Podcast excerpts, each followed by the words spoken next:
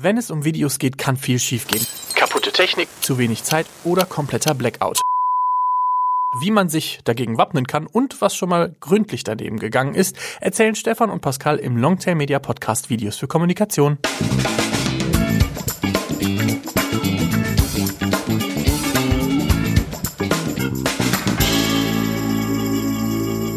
Was tun, wenn es schief geht? In dieser Folge wollen wir anschauen, was kann denn vor, während oder nach einem Videodreh schiefgehen und vor allem, wie können wir uns dagegen wappnen und vorbereiten, dass eben möglichst nicht viel schief geht.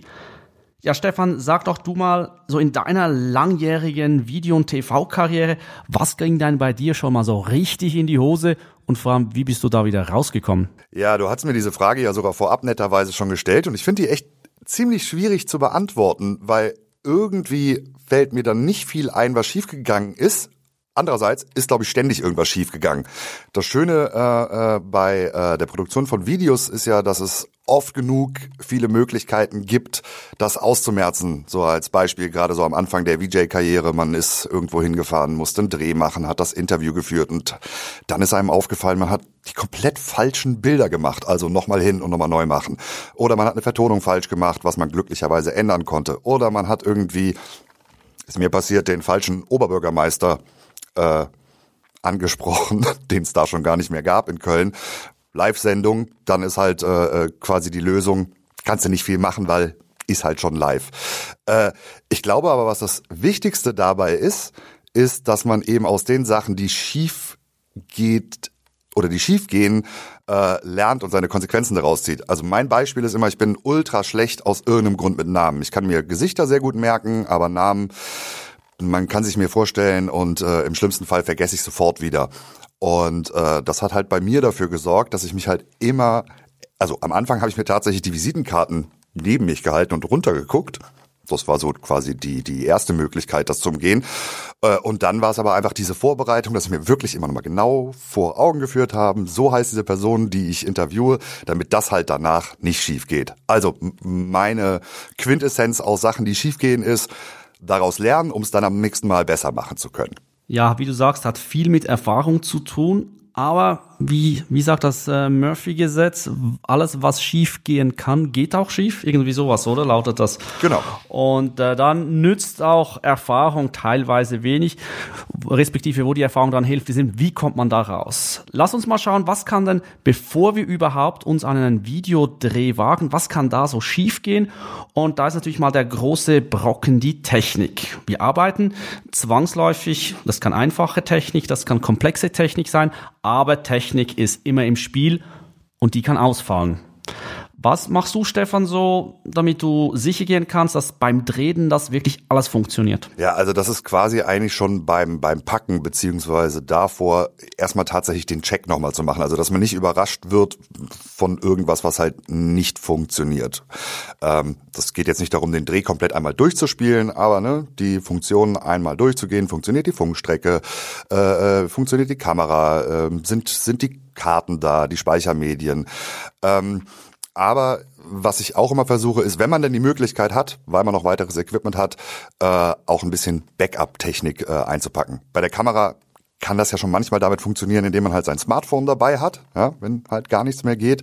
Äh, aber auch, ähm, wenn man zwei Funkstrecken hat und nur eine braucht, doch lieber beide mitnehmen, falls die eine mal ausfallen sollte. Das sind so die, die technischen Sachen, die ich vorher mache. Das mit dem Smartphone einsetzen funktioniert tatsächlich ziemlich gut. Ähm, wir mussten auch mal improvisieren. Wir waren auf Dreh in einem Wald.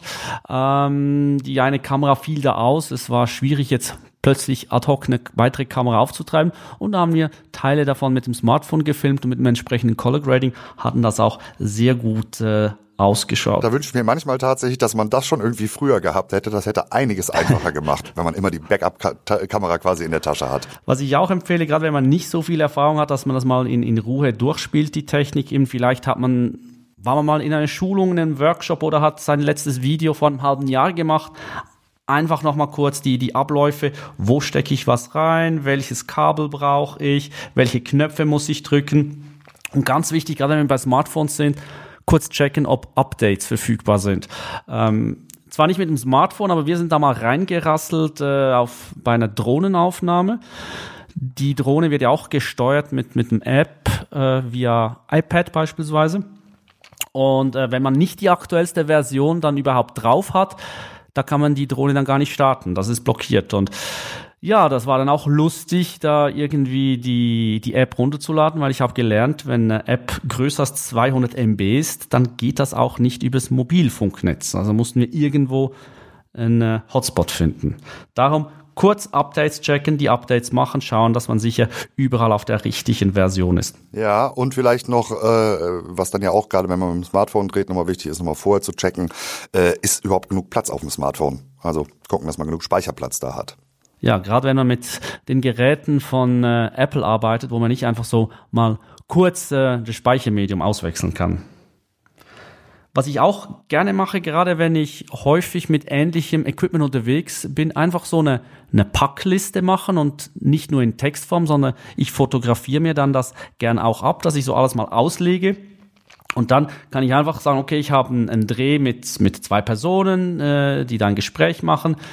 Dann kann ich das abgleichen, habe ich alles dabei wie gesagt, idealerweise noch irgendwie äh, Reserve-Equipment und dann bin ich sicher, wenn ich alles äh, eingepackt habe, was auf dem Bild oder auf der Liste zu sehen ist, ähm, dann sollte mindestens vom Equipment her alles funktionieren. Was weiteres, was man in der Vorbereitung äh, gut beraten ist, sich zu überlegen, ist, wo drehen wir? Wie sieht die Location aus? Was sind äh, bei der Location für Bedingungen vorhanden? Und da empfehle ich, geht die Location anschauen zu der effektiven Jahres- oder Tageszeit, weil es nützt nichts, wenn der Dreh morgen früh ist und ich gehe abends spät die Location anschauen und denke, ah ja, ist eine schöne ruhige Ecke und dann beim Dreh am nächsten Morgen sehe ich, dass irgendwie um äh, Nebenzimmer oder so das Café ist, wo morgens um neun dann äh, riesen Gaudi ist. Also da empfehle ich Location checken zur richtigen Zeit. Genau, das äh, finde ich ist dann auch nochmal wichtig, wenn es um, um Licht geht. Äh, beste Beispiel verglaste Konferenzräume, die guckt man sich dann meinetwegen abends an und dann dreht man morgens und hat vielleicht dann nicht mit äh, auf dem Schirm gehabt, dass natürlich die Sonne von woanders herkommt und das kann einige schon äh, schwierig machen. Auch da kann man sich irgendwie helfen mit irgendwie abdunkeln, aber ob man jetzt so viel Material dafür vorbei, äh, dabei hat, äh, um das zu machen, äh, also da ist man schon auch definitiv schlauer, wenn man sich es wirklich zur gleichen Tageszeit einmal angeguckt hat. Wenn du schon Sonne ansprichst, überhaupt Wetter, können wir auch wenig machen. Ähm, wenn man jetzt in einem Studio dreht oder in einem Gebäude, ist Wetter wahrscheinlich weniger relevant. Aber sobald natürlich Außenaufnahmen dazukommen oder sogar Drohnenaufnahmen, wo das Wetter noch besser sein muss, äh, da muss man sich dann schon guten Plan B überlegen. Genau, vor allen Dingen bei Drohnen kann es ja auch wirklich dann äh, dazu führen, äh, dass man halt äh, ja gar nicht gar nicht fliegen kann, wenn der Wind zu stark ist oder der Regen. Was ich ganz häufig sehe, gerade wenn unsere Partner beispielsweise selber filmen und uns dann das Material überlassen, dass wir da ein Video draus machen, ähm, dass ich da merke, da wurde wahrscheinlich einfach mal drauf losgefilmt, ohne wirklich einen Plan zu haben. Also ohne mindestens eine Idee, ein Skript, das muss nicht detailliert sein, aber einfach rausgehen und mal den roten Knopf drücken. Ja, genau. Also das geht ja auch wieder auf diese Frage am Anfang zurück oder beziehungsweise ich dazu gesagt habe, so diese Planung ist halt echt wichtig, um möglichst alles zu verhindern, was halt Schwierigkeiten äh, bringen kann. Und wenn man halt vorher einfach zumindest mal eine grobe Idee hat, welche Bilder man haben will, welche Interviews man haben will, äh, dann kann man die natürlich auch viel leichter abarbeiten und ja, steht am Ende des Tages, um schon mal einen Schritt vorauszugehen, halt nicht dann da und hat halt eben nicht die richtigen Bilder, die man eigentlich für, für sein Video, für seine Geschichte haben muss. Und was auch ganz oft ganz gehörig schiefgehen kann im Vorfeld. Man plant zu wenig Zeit ein. Auch da muss ich mich selber immer wieder an der Nase nehmen, selbst mit eben 20 Jahren Erfahrung. Es dauert halt dann schlussendlich doch immer einen Ticken länger, als man das so Schreibtisch sich ja überlegt. Äh, sei es, wenn man Location wechseln will, wenn Protagonisten später kommen, wenn nebeneinander Baustelle ist und alles verzögert sich, weil man erstmal um Ruhe sorgen muss. Also da meine Empfehlung, sich nicht stressen lassen, möglichst genug Zeit einplanen. Und wenn ich mir so zurück überlege, gab es einen Dreh, wo wir einfach zu viel Zeit hatten? Ich glaube nein. Wenn wir wirklich mal zu viel Zeit gehabt hätten, dann haben wir wahrscheinlich einfach noch weitere Dinge ausprobiert oder haben uns an speziellere Einstellungen gewagt oder so. Aber langweilig wurde uns, glaube ich, noch nie. Nee, aber ich finde, damit sprichst du sogar das Richtigste an, ist halt eben diese Zeit einplanen. Ein 30 Sekunden Statement dauert halt eben nicht 30 Sekunden und ist meistens auch nicht in der 15 Minuten mit allem drum und dran äh, ähm, erledigt. Äh, also die Zeit ist da schon wichtig. Und wie du auch richtig sagst, sollte man dann mal in die schöne Situation kommen, dass man tatsächlich etwas zu viel Zeit hat, dann weiß man die meistens auch sehr gut zu nutzen. Man macht vielleicht nochmal einen Take von dem Interview oder man nutzt die Zeit für weiteres B-Roll oder wie du gesagt hast, irgendwie vielleicht sogar für ein paar experimentellere Aufnahmen, wo man sagt, die braucht man jetzt nicht unbedingt, aber die könnten das Ganze noch ein bisschen cooler machen. So, jetzt gehen wir davon aus, wir haben alles perfekt geplant. Wir haben alles äh, gecheckt im Vorfeld, Technik ist bereit, Wetter ist super, Sonne prall, alle sind äh, motiviert, guter Laune. So, jetzt gehen wir auf den Dreh, bauen alles auf und dann kommt Protagonist und der hat ein totales Blackout. Gerade du hast ja eingangs auch erwähnt, äh, du hast Live-Sendungen moderiert. Wie gehst du damit um, gerade wenn, wenn Protagonisten irgendwie Blockade haben oder einfach ihre Sätze nicht in die Kamera sagen können? Ja, ich, also bei Live-Sendungen äh, kann man da dann relativ wenig machen, aber äh, das ist ja auch dann seltenst der Fall, den man eigentlich hat. Ähm, ich glaube, es ist dann echt wichtig, gerade von Leuten, die halt noch nicht so erfahren sind vor der Kamera, bei denen das ja meistens auch nicht äh, dann, dann vorkommt, ähm, die, ja, ich nenne es mal betüddeln, also den, denen erstmal so eine Wohlfühlatmosphäre zu geben und vor allen Dingen auch den Druck von denen zu nehmen. Also da sind wir auch wieder beim, beim, beim Punkt Zeit. Ja, auch zu sagen so, nee, wir haben jetzt ein paar Möglichkeiten, äh, äh, das zu machen. Vielleicht äh, sogar ohne Kamera äh, den äh, das Statement ähm, ein, zwei Mal probieren. Vielleicht lässt man sogar die Kamera laufen, weil man irgendwie das Glück hat, dass äh, äh unter diesen Test-Statements ähm, äh, auch ein guter Take äh, dabei ist. Ähm, und ich finde, das fängt halt auch schon vorher an und da sind wir auch wieder bei der Zeit. Das ist schon, wenn man die Person halt dann mit dem äh, Mikrofon äh, verkabelt, dort schon mal erklären, so was wird jetzt passieren, auch was muss man im Nachhinein, was wird daraus gemacht, damit äh, die Leute vor der Kamera sich halt nicht alleine gelassen fühlen. Ähm, und ansonsten ja, denen halt so diese üblichen Tipps geben, äh, wie ich gerade schon gesagt habe, so ja, es gibt halt mehrere Möglichkeiten. Sprechen wir es nochmal durch. Einfach nochmal durchatmen, wir haben alle Zeit der Welt. Oder vielleicht auch einfach dann zwischendurch sagen, so, dann trinken wir jetzt erstmal ganz kurz einen Kaffee, sprechen nochmal drüber und dann machen wir die Aufnahme. Das hilft meistens auch immer ganz gut. Und da hilft es auch eben, wenn man selber sehr, sehr ähm, sicher ist im Umgang mit der Technik, gerade wenn man nicht viel filmt, aber weiß, okay, ich habe das gestern schon in, in meinem Büro in aller Ruhe mal durchgespielt, dann kann ich auch meinem Gegenüber ein bisschen Ruhe ausstrahlen. Wenn ich selber sehr gestresst bin und denke, ah, funktioniert jetzt das und wie muss ich das mit dem Mikro machen, dann besteht natürlich auch die Gefahr, dass ich mein Stresslevel dann auf, auf den Protagonisten, der vielleicht bis dahin ziemlich cool war, äh, übertrage. Also da hilft es sicher, Ruhe auszustrahlen und Sicherheit auszustrahlen. Gefühlt finde ich, ist es ja auch so, dass sich Stress immer deutlich schneller auf die anderen Beteiligten äh, ausstrahlt als die Ruhe. Also deswegen, damit kann man sich halt wirklich ins, ins, äh, ins Knie schießen, wenn man halt selbst gestresst oder, oder unsicher in dem Moment ist. Und auch wenn jetzt der Protagonist da ist, äh, man ist vielleicht noch nicht ganz bereit, äh, hat noch nicht ganz alles aufgestellt, sich selber auch nicht stressen lassen, ähm, sondern in aller Ruhe sein Equipment aufbauen. Und da empfehle ich, nicht gleich scharf schießen, sondern mal eine Testaufnahme machen. Das kann man den Protagonisten auch erklären. Die, die, die verstehen das in, in der Regel. Also ich habe jetzt noch niemanden gesehen, der da irgendwie rumgemosert hat. Und dann die Testaufnahme gleich vor Ort angucken, weil, und anhören, weil dann Beispielsweise würde ich wahrscheinlich merken, ah, was ist denn das auf der Linse? Ist die Linse dreckig? Habe ich irgendwelche Staubflecken auf der Linse? Oder Ton, nimmt der Ton überhaupt richtig auf? Und ähm, wenn man gerade bei Smartphone teilweise ist es schwierig mit Kopfhörern zu arbeiten, da würde ich unbedingt vor der ersten scharfen Aufnahme einfach eine Tonaufnahme machen und die mir nochmal dann konzentriert anhören. Genau, vielleicht nochmal zum Verständnis, die scharfe Aufnahme ist quasi die, die man dann halt nutzen will, im besten Fall. Und wenn man jetzt da alles im Kasten hat, da jetzt auch eine kleine Frage an Juristen äh, Sartorius oder Halbjuristen Sartorius. Noch nicht mal Jurist, aber ja. Die Protagonisten im Idealfall im Vorfeld oder mindestens dann gleich nach dem Dreh eine Einwilligungserklärung unterschreiben. Warum ist das so? sinnvoll? Naja, damit äh, eben halt auch klar ist, dass dieses Video genutzt werden kann. Ja, es ist ja so, dass es dann in die, in die Persönlichkeitsrechte äh, geht, wenn man jemanden filmt und das dann veröffentlicht. Ähm, und da will man halt einfach äh, die Sicherheit vorher haben. Die Sicherheit ist aber halt auch nicht komplett gegeben, weil, äh, und da kommen wir gleich bestimmt auch noch drauf zu, man kann so eine äh, äh Einwilligungserklärung natürlich auch immer wieder zurücknehmen ja, und sagen, nee, will ich jetzt, äh, will ich jetzt äh, doch nicht mehr. Ähm, ein bisschen anders sieht das natürlich aus, wenn man tatsächlich mit so ähm, Komparsen oder Schauspielern äh, arbeitet, dann macht man ja auch dann einen Vertrag, die kriegen auch Geld dafür oder sowas, dann treten die quasi ihre Rechte dafür ab. Ähm, äh, dass das halt genutzt werden kann.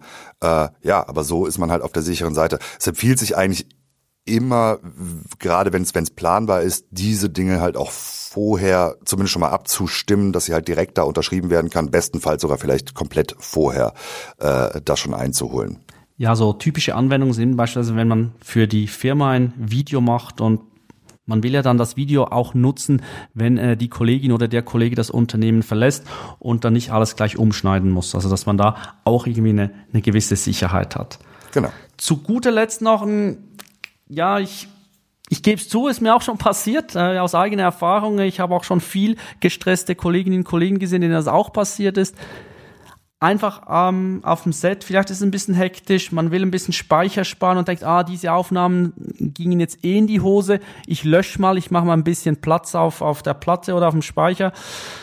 Einfach nicht machen weil äh, ich gebe es zu, auch mir schon passiert, ähm, da ist sehr schnell das, das falsche File gelöscht, ist sehr ärgerlich. Klar, man, man kann es, wenn es dann sehr wichtig ist, mühsam äh, wieder rückgängig machen, aber da würde ich einfach sagen, auf dem Dreh nichts löschen, wenn äh, gelöscht wird oder aussortiert wird, dann in Ruhe am Schnittplatz wo wir alle Zeit der Welt haben zu entscheiden, okay, was brauchen wir, was brauchen wir nicht. Genau, nicht nutzen kann man am Ende ja immer. Also nicht nutzen kann man es ja immer, genau. aber wieder zurückholen ist halt schwierig. Und das passiert ja am Schnittplatz, wo wir Dinge nutzen oder nicht nutzen. Und da gibt es einen schönen Ausspruch, we will fix it in post. Also wir korrigieren das dann nachhinein in der Post-Production. Hört man übrigens ganz häufig gerne bei, bei Drehs, gerade wenn Zeitdruck da ist. Ja, ja, das war jetzt halt nicht optimal, aber das kriegen wir dann schon hin. Tönt immer ein bisschen nach, nach Magic, nach Zaubern. Aber Stefan, was kriegt man denn in der Post-Production mit annehmbarem Aufwand wirklich hin? Und vor allem auch, wo liegen die Grenzen? Ja, also man muss ja schon sagen, dass man tatsächlich sehr, sehr, sehr, sehr viel in der äh, Postproduktion äh, noch, ich sag mal in Anführungszeichen, äh, äh, retten kann. Äh, und das beginnt ja dann schon tatsächlich mit der Auswahl des jeweiligen Takes, den man dann irgendwie hat. Ähm, ich finde halt, bildlich lassen sich Sachen äh, durchaus oft äh, noch retten, wenn man jetzt sagt, was ist es, Weißabgleich ist nicht richtig gemacht worden. Ähm, oder es gab mal einen Wackler der Kamera in einem Interview, wo man vielleicht noch mit B-Roll drüber arbeiten kann. Man kann bestimmte Sachen äh, rausschneiden und anders äh, zusammennehmen. Wo es halt richtig, richtig, richtig, also es hilft natürlich alles nicht, wenn das Bild halt von vornherein kom jetzt komplett daneben ist. Nach dem Motto, ich will ein Interview aufnehmen und äh, film aber nur die Hälfte des Gesichts. Also es sei denn, man hat sich das natürlich vorher überlegt, wenn man das als Stilelement nutzen will. Ähm, was halt unfassbar schwer immer wieder zu ändern ist, ist, äh, ist halt der Ton. Also wie du ja auch schon gesagt hast, ne, gerade auch wenn man mit dem Smartphone dreht, ähm, da auf jeden Fall auf dem Dreh schon mal eine Testaufnahme machen und, und, und gucken, ob der funktioniert hat.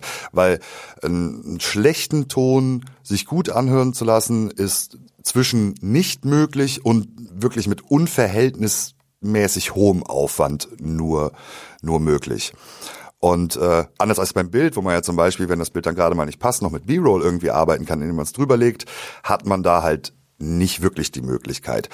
Eine Sache würde ich zum Ton noch sagen, wenn es jetzt so ein bisschen verratzt und verrauscht ist, ja, das ist also man kann alles noch gut verstehen, aber hm, finde es nicht ganz so cool. Äh, dann lässt sich da ja auch immer noch mit ein bisschen Musik im Hintergrund arbeiten. Aber grundsätzlich wenn der Ton verkackt wurde, ist da halt immer herzlich wenig zu machen. Ja, und da sich auch im Idealfall immer die Option offen lassen, wenn was wirklich ganz in die Hose ging, halt einen Nachdreh einplanen. Ähm, da auch demütig äh, zu den Protagonisten oder zum Auftraggeber hin und sagen, guck, das und das ist passiert. Ähm, lässt sich leider nicht ändern, mein Fehler. Ähm, gibt es irgendeine Möglichkeit, dass wir das nochmals aufnehmen. Und gerade wenn man ehrlich zu seinen Fehlern da, da steht, ähm, mindestens habe ich das so erlegt, kriegt man da auch ein bisschen Kredit dafür. Und ähm, ja, sollte natürlich nicht jedes Mal passieren, aber Nobody is perfect, sagt man ja so schön. Ja, das sollte man, glaube ich, auch immer äh, sich immer bewusst sein. Also es ist halt alles, gerade wenn man Videos dreht, es ist halt sehr fehleranfällig. Ne? Man macht irgendwie Bilder, man macht den Ton. Äh, es müssen so viele Sachen halt stimmen, damit Bild und Ton gut sind. Dann muss die Person, die vor der Kamera ist, zum Beispiel noch funktionieren. Also es, es kommt ja auch dann super selten vor, muss man ja auch mal sagen, dass wirklich alles genau perfekt so läuft, wie man es geplant hat, weil einfach viel zu viele verschiedene Dinge da, da reinspielen. Ähm, und du sagtest gerade, ja, Nachdreh ist zum Beispiel immer eine Möglichkeit. Eine andere Möglichkeit ist natürlich dann auch zu gucken, so ja, okay, finden wir vielleicht sogar einen anderen Ansatz, wenn zum Beispiel Nachdreh nicht möglich ist, die Story so umzuändern oder so zu erzählen, dass ich halt eben diese Aufnahmen, die am Anfang geplant war, halt eben nicht brauche. Dauert dann auch wieder ein bisschen Zeit, gibt aber auch durchaus die Möglichkeiten. Und ich glaube, gerade wer noch nicht so viel Erfahrung mit Videoproduktion hat, soll sich da auch nicht stressen lassen.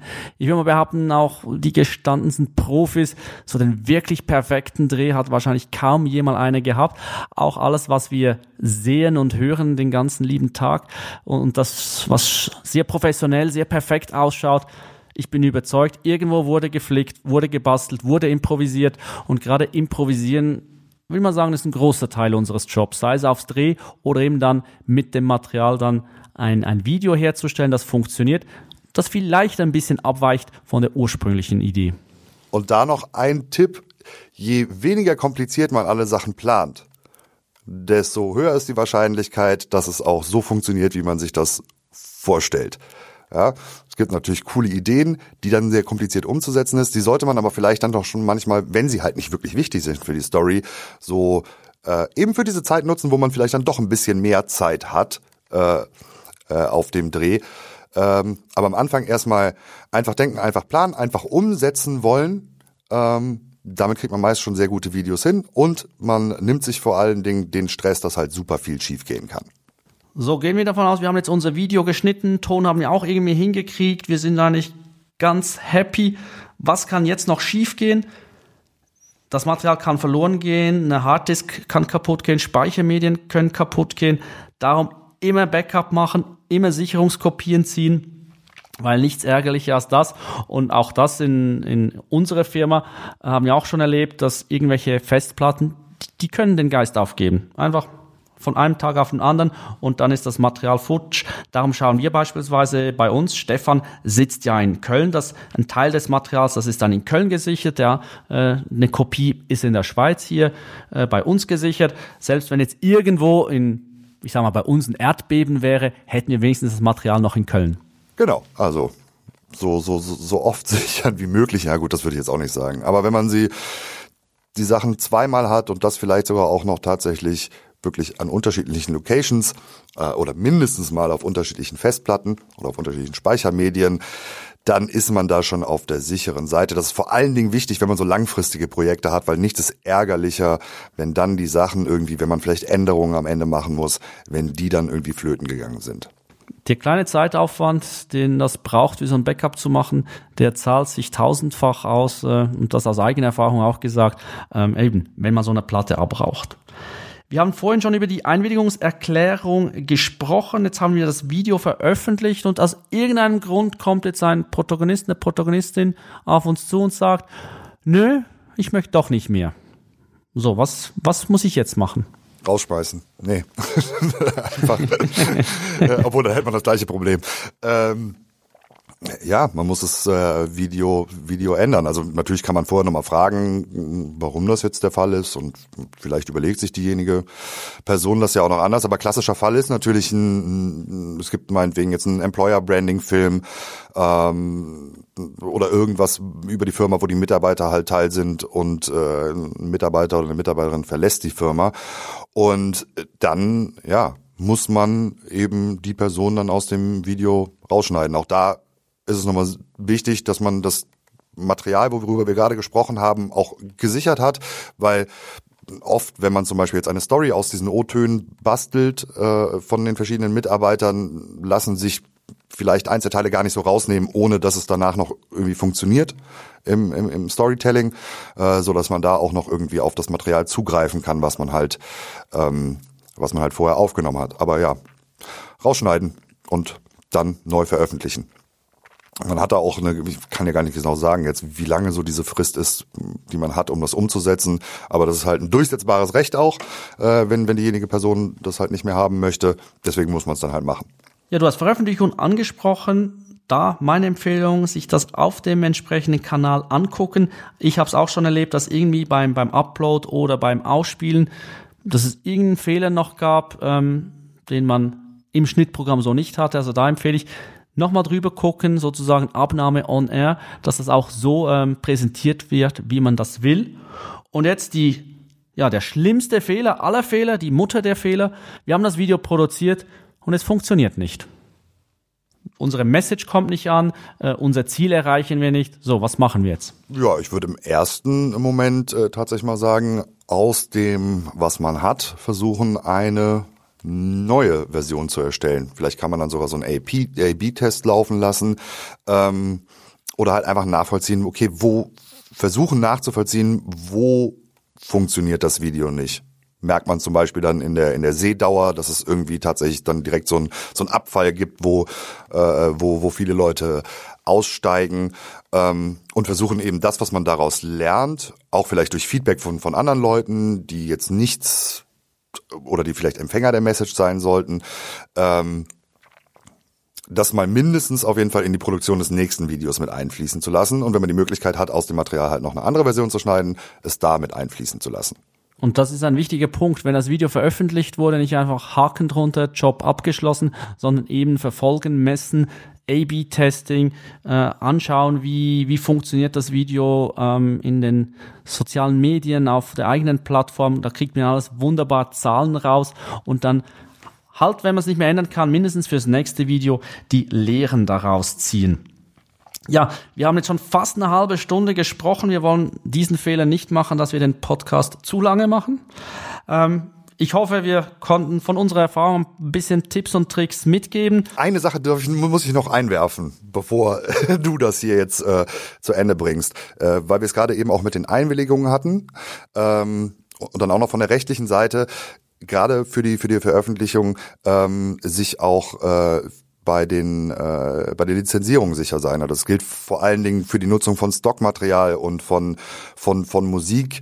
Ähm, da halt vorher abklären, welche Einsatzgebiete sind da erlaubt. Ja, es ist auch nicht so, dass wenn man jetzt Stockmaterial oder Musik einkauft, dass man es jetzt überall nutzen kann, muss ich vielleicht irgendwie noch besonders was melden, wenn ich es als äh, als als Paid-Kampagne das Video nutzen will äh, und entsprechend äh, die Musik. Und was dann auch wichtig ist, äh, je nachdem, äh, mit welchem Lizenzgeber man dann so zusammenarbeitet, ähm, auch darauf zu achten, so ist man zum Beispiel bei einem YouTube-Kanal gewitelistet. Also ist einfach klar, wir dürfen dort die Musik von dem Lizenzgeber nutzen können, damit nicht irgendwelche Ansprüche dann innerhalb von, von, von YouTube zum Beispiel entstehen oder über den Facebook äh, Copyright Manager oder ähnliches. Das war mein letzter, mein letzter Satz. Ich glaube, darüber wird sich sogar lohnen, mal eine eigene Folge zu machen. Ja, das können wir auf jeden Fall tun. Stefan, ich sage danke. Ähm, möglichst fehlerfreie Woche und sonst, ja, aus Fehlern wird man klug und wir alle können noch viel lernen. Ich sage Tschüss und bis zum nächsten Mal. Ja, noch nicht ganz tschüss, weil wenn es nämlich irgendwelche Kommentare gibt, gerne äh, an unsere Kanäle, über unsere Website, über Facebook, Instagram, LinkedIn. Äh, und ansonsten freuen wir uns auch über Sterne in den jeweiligen Podcast-Apps. Also über Sterne oder andere Bewertungsmöglichkeiten. So, und jetzt auch Tschüss von mir. Danke, Pascal.